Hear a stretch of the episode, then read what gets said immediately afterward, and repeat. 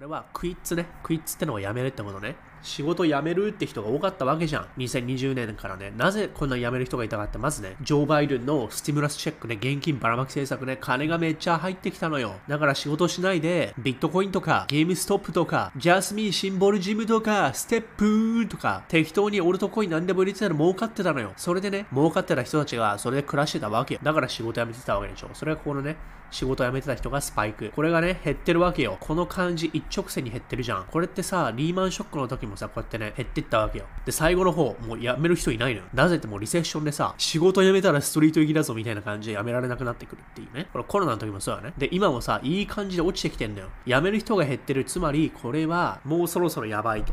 これで会社がね、解雇の嵐してきたら失業率上がるじゃん。で、今、解雇の嵐の1段目の段階いってるじゃん。グロース株のさ、Google、Microsoft、Apple が今週解雇開始かな？で、これも整ってきてるよね。いい感じに。で、Spotify もさ、解雇開始するらしいよ。Spotify ってさ、あの、音楽聴くやつね。だから仕上がってきてると思うんだよな。仕事辞められなくなってきてるしさ、会社はね、解雇し始めるしさ、住宅バブル崩壊でしょ車のローン月10万円でしょ住宅ローン25万円ぐらいいっちゃってんじゃないの？わかんないけど。これさ、17年ぶりとかさ、50年ぶりっていうのがさ、全部重なって落ちるには相当仕上がってきてると思うんだよ。全部の方角から見てもやっぱり仕上がってるもんね。貯金率50年で過去最低、クレジットカード負債、マックスとかいろいろあるじゃん。全部がさ、ドンピシャだよね。これが2020年の時は、そうでもなかったわけじゃん。貯金率とかいろいろね。だからもう、全てが